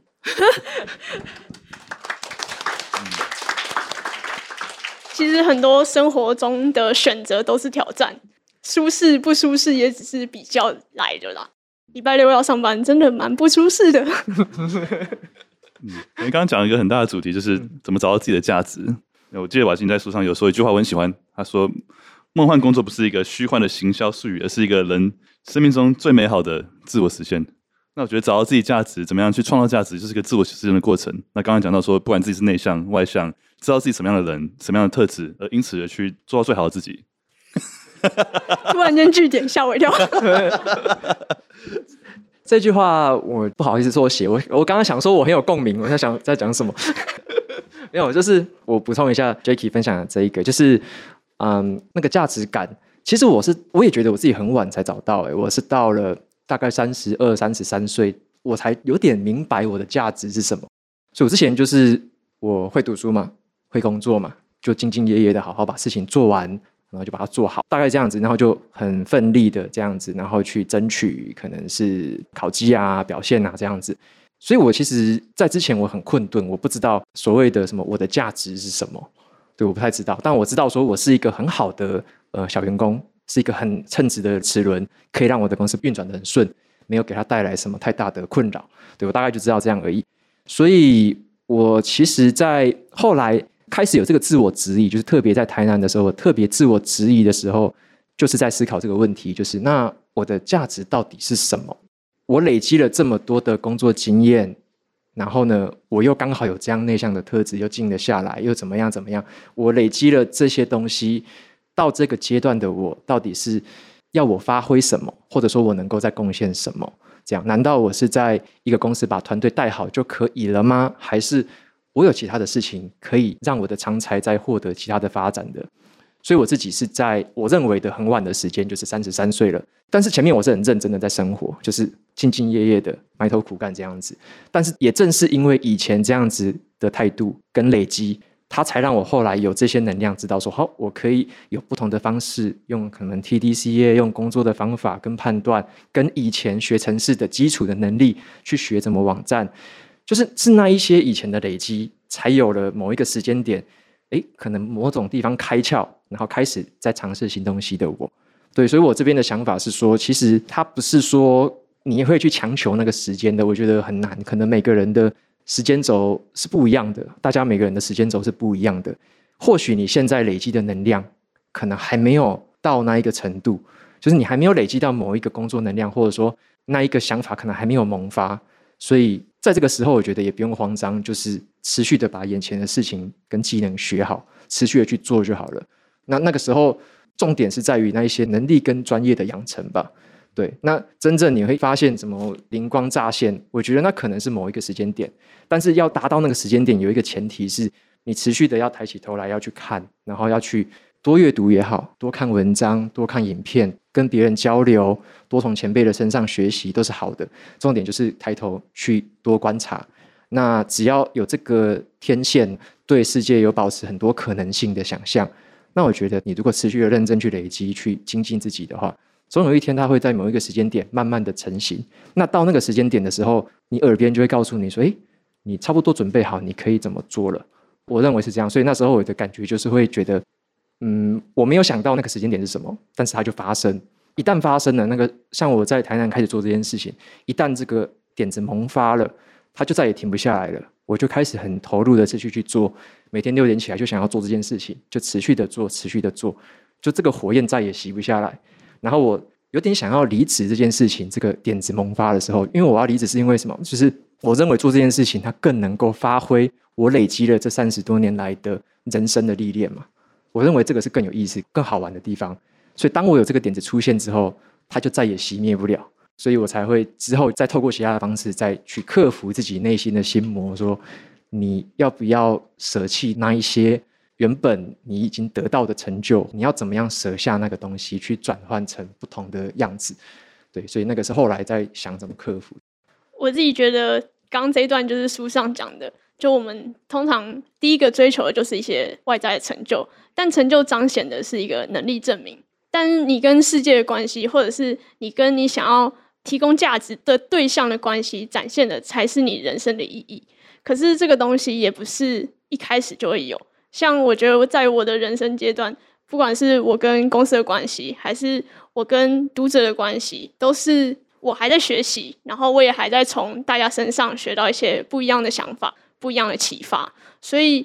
我就比较少会去思考说我的价值主张是什么，就是这种东西感觉要先有一定的累积，包含专业上的累积，或者是知识的累积跟视野的累积。所以虽然瓦基很快的在很短时间内从找到价值主张到现在所有的成就是时间很短，但是其实前面的三十年也都没有白费，才有办法在很短的时间内。找到这些东西，然后真的把想要做的事情执行出来。对啊，你刚你刚刚说就是你在三十岁之后才找到自己的价值，其实觉得这句话你这个讲法蛮有趣的。就是价值这个东西其实是很很主观，就不代表说你在做这个书之前或做这个趴之前自己没有价值，而是不同的价值的呈现。那可能。某一阶段会有不同的突破，但不代表说你前面在做的事情，或是你现在做的事情是没有价值的，right？很多时候是一步一步这样走下去。那我觉得，其实只要每天你觉得自己有比昨天好，然后有持续往一个方向前进，有认真在过，那就是所谓的一种价值，是自我内在的自我实现的价值。像我现在就是觉得每天很快乐，就是我的价值。就工作也要快乐，生活也要快乐，遛狗也要快乐。大家有有没有现场有没有人已经找到自己的价值？好，大家好，我叫 Juno，然后我是三位的粉丝，然后我记得我第一次接触到瓦街文章应该是 OGSM，嗯，应该算蛮早的，然后后来发现有 Podcast，然后就成为粉丝，然后我是去年加入 Jackie 的淀粉的大家庭，对，嗯，对，然后然后我也有就是拜读俊的文章，对，然后我今天也很开心可以遇到丽丝，因为是丽丝的粉丝，所以我觉得今天。用了俊的折扣码来我这边，非常的划算。对，然后呃，我看书蛮有共鸣的地方是呃舒适圈那个地方。对于舒适圈是什么跨出还是跨入，其实大家都有各自的解读。然后我自己蛮喜欢的是大人学里面说到是扩张，就扩张舒适圈这个说法，感觉是最接近我目前的人生的状态。他是说，你可能呃是把你的舒适圈变得更大一些。我觉得其实某种意义来讲，有点像瓦基说的是另外一只脚跨出去，因为你跨出去，你就会越来越大。然后第二个是在扩张的舒适圈的时候，是否会感觉到痛苦这件事情，我就会想到《原子习惯》里面有提到说，你做的每一个选择就是为未来的你做一个投票。那我就会在想，那我在做这件事情的时候，呃，是不是我未来想要成为那个人的样子？比如说，我想成为 A 这样的人，那他会不会做这个决定？那如果会的话，代表我的舒适圈就会跟 A 很像。那我做这件决定就是对的。呃，我觉得这是目前我最接近我现在这个年纪会有的一个想法。然后同时也想问三位一个问题，有点像是我个人的一个小困扰。嗯、我会想要在我的社群上分享一些我对一些事情，或者是书本，或是职场上的一些想法。可是我有时候又会很担心说，嗯，我的主管看到会怎么说？我的同事看到会不会觉得这个人怎么这么自以为是？那我可能现在呃有带领小团队，那我的团队的成员，可能我的属下看到会觉得，哦，原来我的主管这样想，导致他们会在工作时对我有些恐惧。对，这有点像是我现在在发表自己的一些言论，或者是想要传达自己一些价值主张的时候，有的一些。怀疑，然后导致我就不敢去分享自己的想法。但我同时又觉得，我明明就是一个很喜欢讲话的人，但我怎么现在会因为这些外在的因素，然后导致自己不敢发表？这是我目前遇到的一些困扰。就是很适合 June 分享。我就知道，其实我也一直有这样的困扰，就是我从还没有开始工作就在经营这个账号，但是我就有去想说，那万一工作以后，我要怎么去调整这个平台的方向？然后我那时候设定的方向是，我分享的东西就是我真的学到，然后也真的觉得很受用的东西，我才分享。因为我不想要分享那些我自己还做不到的东西，所以这也是为什么我最近比较少分享，因为我觉得很害怕自己还没做到就分享给大家。但我也一直还在调整这个心态。可是你刚刚提到的是说怕主管看到，然后因为我主管也知道我有在经营，但我也蛮小心的，就是。我不太会分享工作的内容，然后我比较分享的是我工作的学习跟收获，因为其实你的成长、学习跟收获，这也是主管希望看到你会有的表现。所以我觉得这个东西就跟职场的东西比较不冲突。就是我只是想要告诉大家我学到了哪些东西，然后也是很真诚的分享。我不是要告诉别人说我很厉害。就是大家也看到，我也是一步一步在平台上分享我从书上学到的东西，然后实践了哪些东西才分享给大家。然后我觉得，只要把这个核心抓住，其实不用太害怕自己分享的东西会不会看起来很自以为是，因为我们每个人都在学习，只是大家学习的管道跟方式不一样。然后也许你是透过分享才让自己记得更牢，或者是用分享的方式把这个价值提供给除了你之外的人。对，所以我觉得可能职场上会有一些要小心的地方，就包含产业，就哪些产业比较不适合经营自媒体。但是我觉得在内容上反而不用那么小心，就是你只要记得自己分享的初衷，然后不要偏离就可以了。我也有曾经有这个困扰，但是没有困扰我太久，因为我那时候在做的前两年大概都是斜杠，还在台积电的时候做。然后呢，那时候分享其实才分享不久吧。我的下属或我的同事其实就知道我在做嘛，因为我我虽然说没有把台积电的名字放在任何地方，但是我有放我的照片，因为露脸至少是一个比较知道你真有其人，所以他们看照片其实也大概知道，哎，这个就是我。所以我那时候的主管，其实他们渐渐也都知道，甚至是其他的老板他们知道。那其实对我来说，我那时候在做的时候，我也曾经可能有这种困扰，就是到底要不要写，要写怎么样？但是我自己心中那把尺其实比较单纯，就是不要写到任何关公司机密、任何会踩线的东西，只要不写就好了。我写的比较像是心法跟观念。那写这个东西，其实我自己心里面都会一个设定，就是我常常会想，十年之后的我再回来看现在的我做这件事情会怎么样呢？那我就会去想说，十年之后的我应该会鼓励现在的我去做这件事，因为我如果不做这件事，我不把我的想法写出来的话，我如果不做这件事情的话。那你是不是保证未来十年的你看不到这内容？你不会变成那个样子嘛？你不会有那样的影响力的累积嘛？那我如果是以十年后的来想，现在分享之后，所有别人对我的观感其实一点都不重要。就是其实我没有很在乎别人的观感，我也没有很在乎老板会怎么看我或怎么说我，也没有很在乎其他同事怎么看我，完全不在乎，因为他们的观感、他们的想法，其实对我来说没有什么特别的影响力，尤其是对十年后的我。其实你会想，那个时间轴一拉长，你就会想到说，我现在就是要做这些事啊。如果未来要成为某个样子，未来我要累积某些东西，我现在就该做这些事啊。无论别人的评价或者是什么，而且我做了之后，我也发现一件很有趣的事情哦。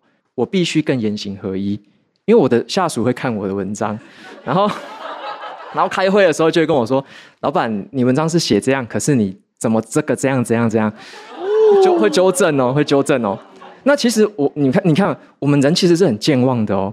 我文章写了很多道理，我不一定可以每一条都百分之百实践哦。诶，下属就会提醒我这一点，那我就会注意这种回馈，因为这种回馈对当下的我是有帮助的。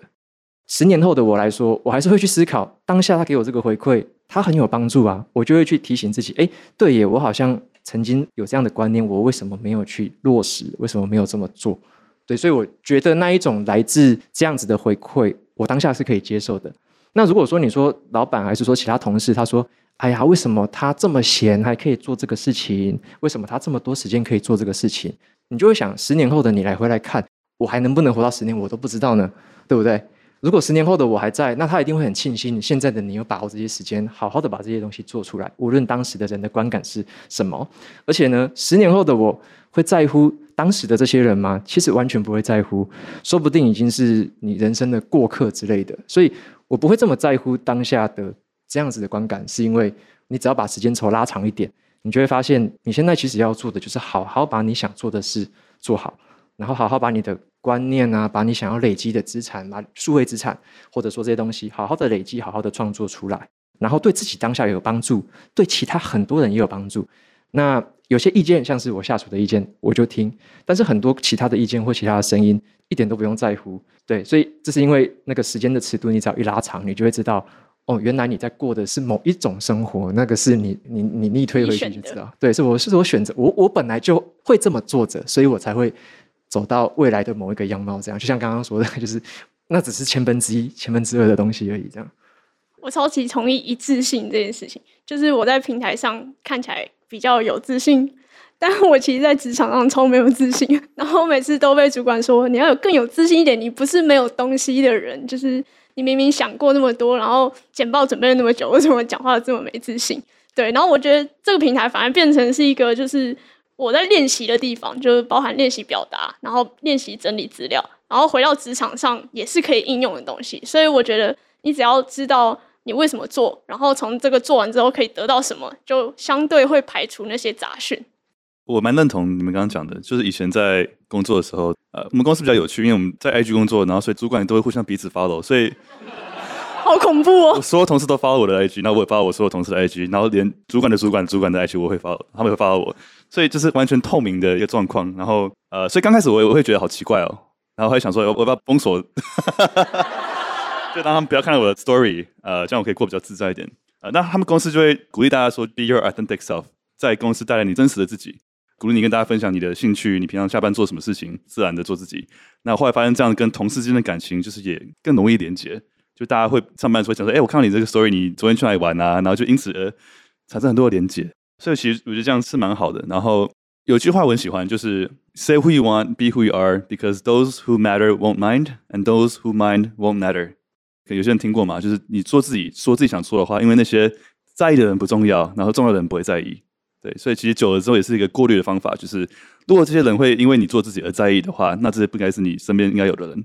对，那真正身边应该有的人是。完全不会在意你做自己的人。还有听众想发问吗？哦，好，哇哇，热起来，热起来！是中间连线，就是刚刚有大概有两个让我有啊哈 moment 的感觉。嗯，首先第一个是在讲内向这件事情，因为刚刚有人问说内向是不是要去发掘，或者是去知道的？我觉得它对我来说是要的，因为呃，我的成长过程当中。有点像是环境赋予我们，就是希望培养成是外向的人。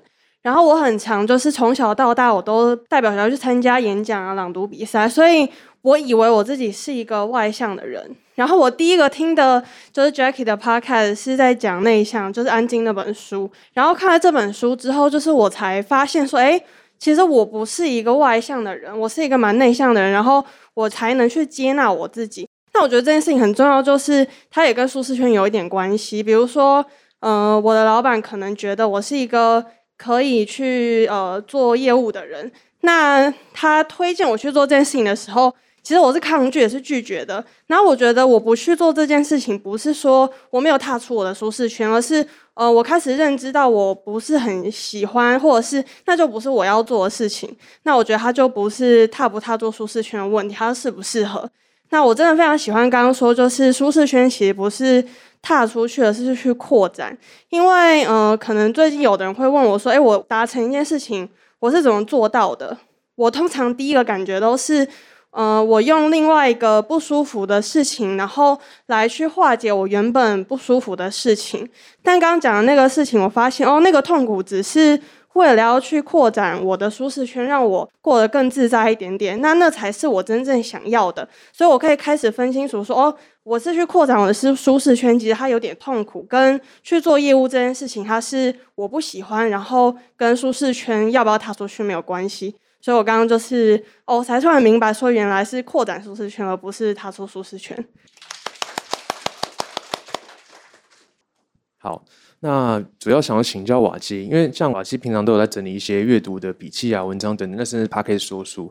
那像我自己平常有在整理一些阅读的文章，因为我觉得说，呃，我如果看看完一本书，那如果说我们要去更内化它的话，输出是一个很好的方式。那相信很多书都有提到这一点。那想请教瓦基啊，在阅读的时候，会比较偏向分享阅读的广度，比如说他这本书讲的一些什么架构啊、什么等等，还是会比较偏向分享自己喜欢的一些主题？因为像我平常整理的时候，有时候会觉得说，诶，这本书我觉得它的架构还蛮多的，可是我就只喜欢其中一个主题。那这样子分享下来，会不会说这个完整度不够好？对，会想要请教这部分的问题。谢谢。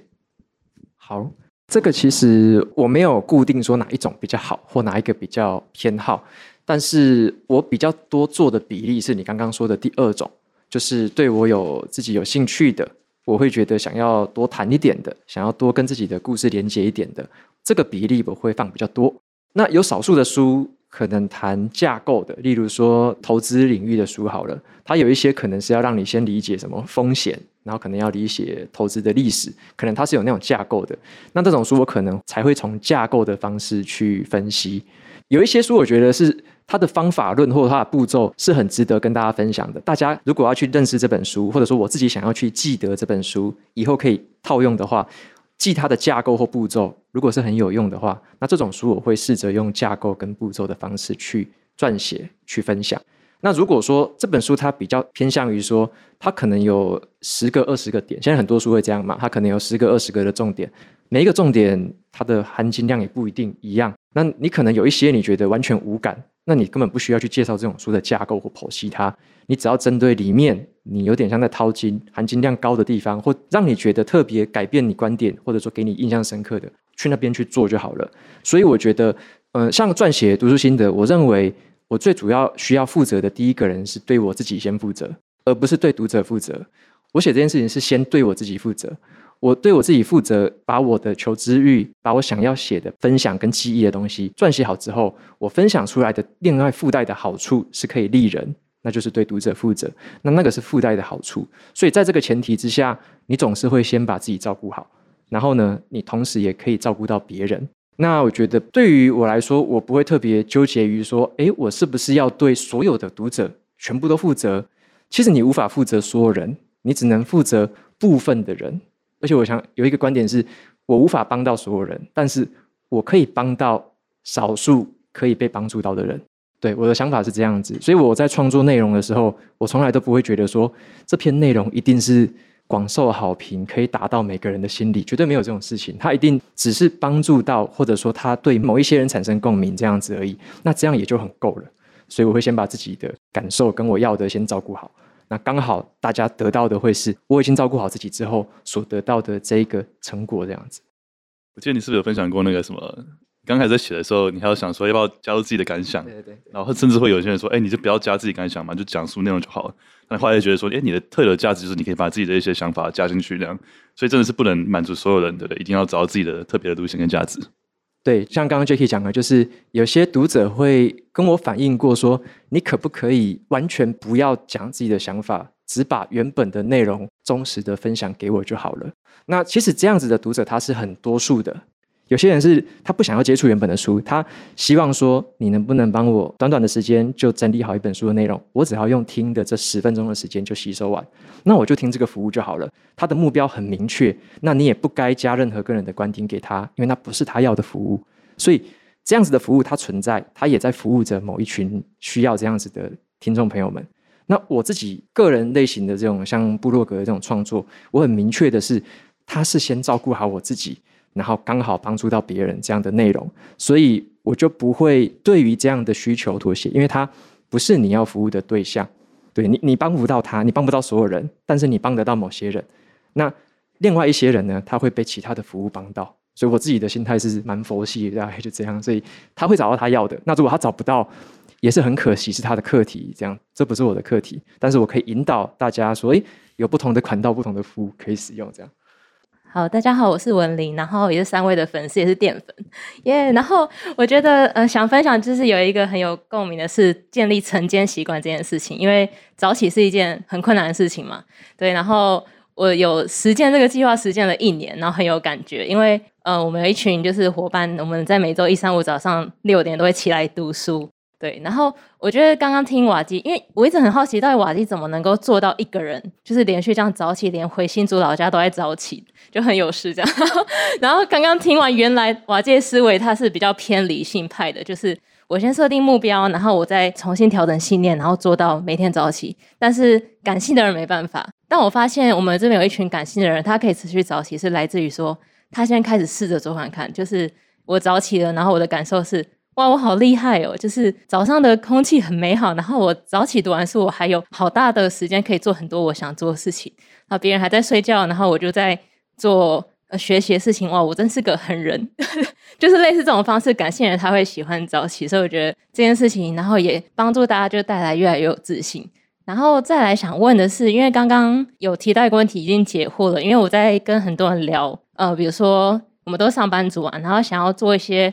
创业啊，或是自媒体，就是大家普遍都会遇到两个困难。就第一个困难就是在意别人的眼光，然后刚刚瓦基有谈到那个很感动的，就是重要的不是别人怎么看你，重要的是你十年后怎么看自己。那第二个困难是情绪的问题，就是很多人他会遇到一次性的低潮，他就不起来了，或是常常会低落，然后就不做了。所以想问看看三位，就是你们在遇到逆境或是遇到心情不好，怎么去处理？好，谢谢。哇，这好问题哦，我想一下。我自己是有在。嗯，那本书是《人生胜利圣经》里面有找到一个方法，是收集快乐罐，就是你每天有发生一件快乐的事情，就把它收集起来，写在纸条上，然后收集在罐子里面。然后你低潮的时候，就一张一张拿起来看，就会回想起那些让你快乐的瞬间或者是时刻，然后就会让自己再振作起来。然后我的做法是在 Notion 上建立一个有点像照片墙，就是如果你今天很快乐的话，就把能代表那个时刻的图，可能是讯息的截图，然后可能是 IG 追踪数的截图之类的，就把它贴在那，然后一整年就会有一个很完整的照片墙，然后里面都是嗯你自己觉得很满足、很幸福的时刻，代表他们的一些图像这样。然后我觉得用图像化的东西，就是会帮助你记得情绪，就是等于帮自己找一个可以支持自己的方法。对，我觉得遇到低潮的时候。啊、呃，我觉得要看低潮的原因什么，对吧？很多时候是太累吗？还是你在做的事情不开心，或是遇到一些事情是你控制之外的事情？但那很多时候我常常会想，就是说，哎，就是遇到低潮的时候，回到当下，然后或许去尝试一些冥想，可能问问自己，就说，哎，我现在低潮的原因什么？然后为什么这种感觉是我可以改变的吗？如果是不能改变的话，我能不能怎么样去接受它？如果说可以改变的话，我怎么样去可以改变它？然后慢慢去有一些计划性的去改变它。但我觉得有时候就是。可能大家做事情，这世界很很很复杂，right? 很多时候很多事情发生，你可能无法预料，或是一下突然冲击很大。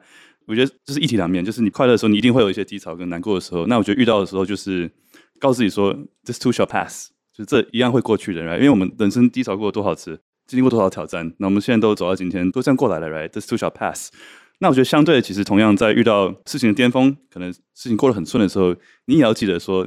This too shall pass, right？就是你以为自己好像过得很顺啊，然后想到什么就可以得到什么的那种状况，其实，哎，久了之后也会 pass，对不对？所以我常常告诉自己，就 This too shall pass。不管是低潮，或是有时候是真的太忙，然后太多事情发生，会让我很 overwhelm，我会觉得 Oh my God，我现在太多事情发生，我可能抵抗不了。那我就可能会告诉自己，我之前好像也分享过，就是就是会 meditate，先回到当下，然后把心情平静，去冥想，然后再去 prioritize，把我现在遇到所有事情都列出来，然后一个个排序，然后再来等我心情 OK 的时候，可能我运动一下，或是调试好之后去 execute。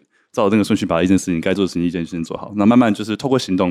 我觉得很多时候低潮的时候，是你可能在一个思绪的回圈里，然后一直在想，哦，我可能后悔当初没有怎样做，怎么样，你就一直卡在这个逆向的回圈里面。那透过这个行动，或是去找到方法去把这个回圈砍掉，去 reprioritize 你的人生想做的事情，然后再一步一步透过行动把自己拉出来。我觉得是我可能会这样的想法。对我自己的话，我其实跟刚刚有一个观念很像，我都会想比较久以后，就是比较久以后。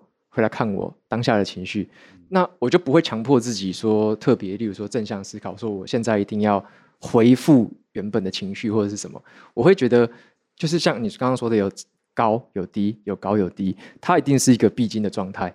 就像我在之前在做的过程，一定也有遇到那种网站当掉，隔天又被老板骂那种感觉，就突然那种很多重的。挫折或很多重的那种压力，心情会不好，一定会发生的。就是你只要从长远看，你一定会有很高很低、很高很低的。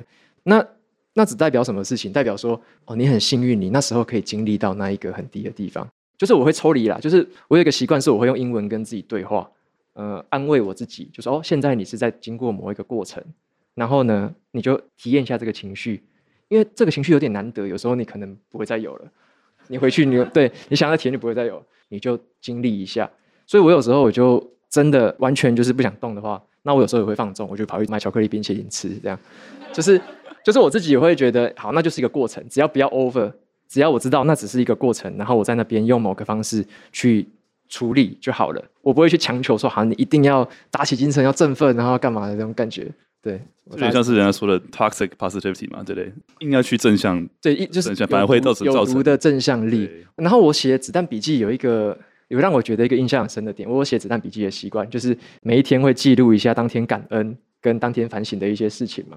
我觉得这个东西对我来说蛮有帮助的，因为子弹笔记它就很像是一个虚拟的一个轨道，就是我人生前进的一个轨道。然后呢，我会知道的是，我常常会有时候歪掉，这边出轨，这边回来，这边出轨，这边回来。所以我写这个笔记，我就知道说，我过去的每一天其实都常常是在这个边缘上游移嘛。有时候歪，有时候怎样。可是我自己的信念就是，我是在走着某一条轨道的，我绝对不会歪到直接掉下悬崖，这样就好了。除除非我挂掉嘛，那就掉下悬崖。如果我没有掉下悬崖，就是我持续在某一条轨道上走着。这个笔记本里面就是朝向那个方向持续在前进。那当中会有偏来偏去，那我只是把这些东西好好的记录下来，之后可以回顾，之后可以学习，这样。对，所以嗯，过一阵子你再去回头看那一些很低潮的时候，你就会觉得诶，蛮有趣的。因为我有时用英文写嘛，所以我觉得会回想到说，哦，那个时候其实也是自己用这个方式跟自己对谈之类的这种感觉。我们三个人的回答刚好是不同维度。我就是看今天，我就想快乐一点。然后如果真的没办法的话，我就睡一觉。反正明天真的会是全新的一天，就是你要相信明天会是全新的一天，你才会好起来。我自己这样觉得。然后 Jackie 的回答又更抽离了一点。哇，这个回答是直接跳到就是十年后回头看，整个是三个不同维度。那因为。瓦基的回答真的很完整，所以呢，我们只剩下最后一个提问。大家好，我是 Jimmy。那其实我的学历跟瓦基有点像，我大学跟研究所都是念机械。那我现在是做机械设计相关的工作，所以我想问的问题是有关于工作方面的，就是我想问，就是瓦基，就是你当初在台积电工作的时候，你在工作上面的专业知识是怎么样去做累积的？比如说，你包含做专案的一些。Lesson learned 或解决的问题，谢谢。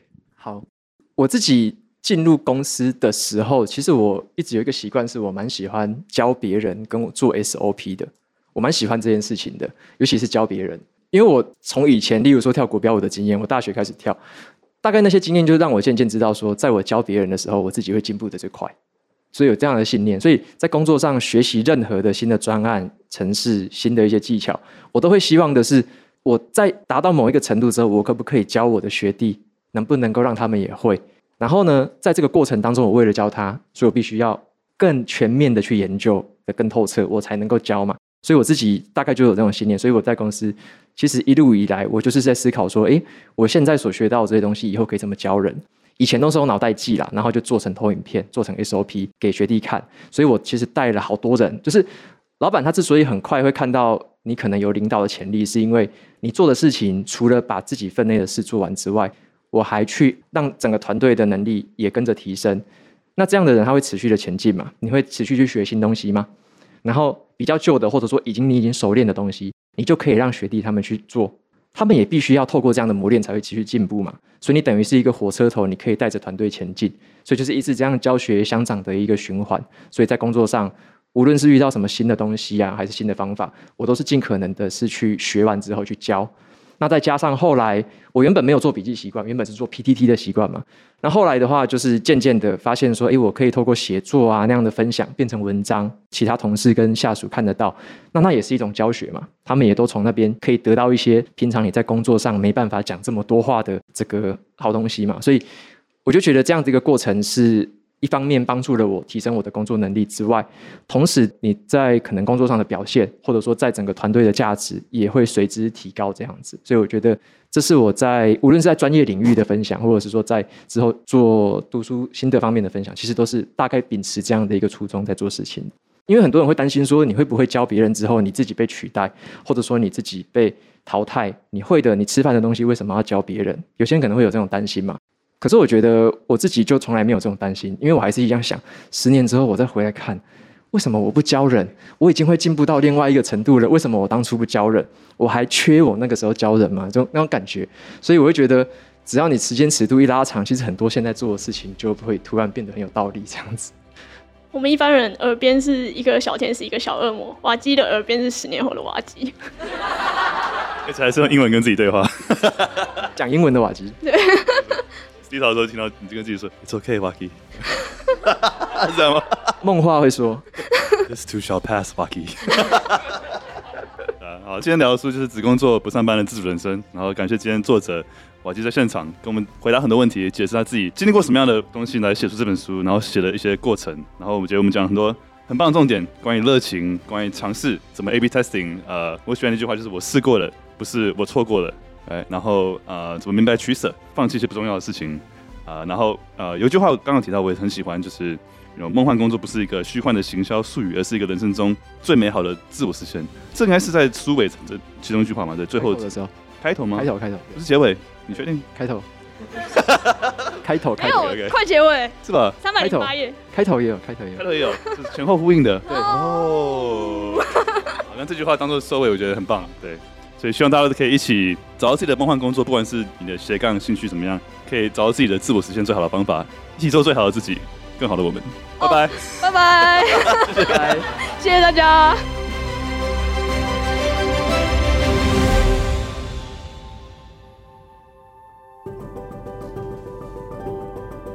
谢谢收听电扶梯走左边，有什么回馈，请上我们的 IG 电扶梯走左边 Left Side Escalator 的 Jackie 留言来告诉我们你的想法。帮个忙，帮我把这一集也分享给一个你觉得也会喜欢的朋友。也欢迎在你的 IG 上转发标记我们。也欢迎大家加入我们的 Discord server，在 IG 上面都有连结，来跟其他听众跟淀粉们一起交流。还没有听过淀粉的朋友们，淀粉是我们成立了一个淀粉自我成长大家庭的社群。我们在里面互相鼓励、互相交流，也会办很多的活动，让大家可以彼此交流、彼此认识，找到可以跟你一起自我成长的好伙伴们，跟大家分享一些淀粉们加入之后的感想。Hello，大家好，我是 Milly。那我觉得成为淀粉最棒的一件事情，就是你有一群陪你好好生活的伙伴，我们一起冥想，一起分享生活中的喜怒哀乐。我觉得这是一个非常 inspiring，然后非常激励彼此的一个社群。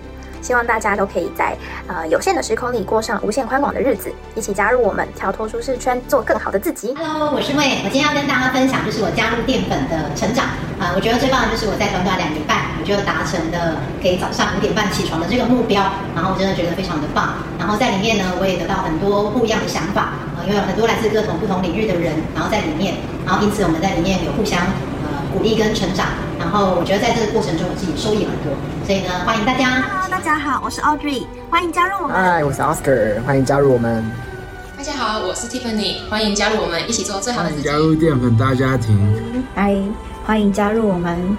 我是淀粉叶叶，欢迎加入我们，和我们一起认真生活，勇敢做梦，做最好的自己。有句话说，一个人可以走很快，但一群人可以走得更远。希望你可以加入我们，也可以先来我们的 Discord 逛逛参观。那我们下次见，See you soon。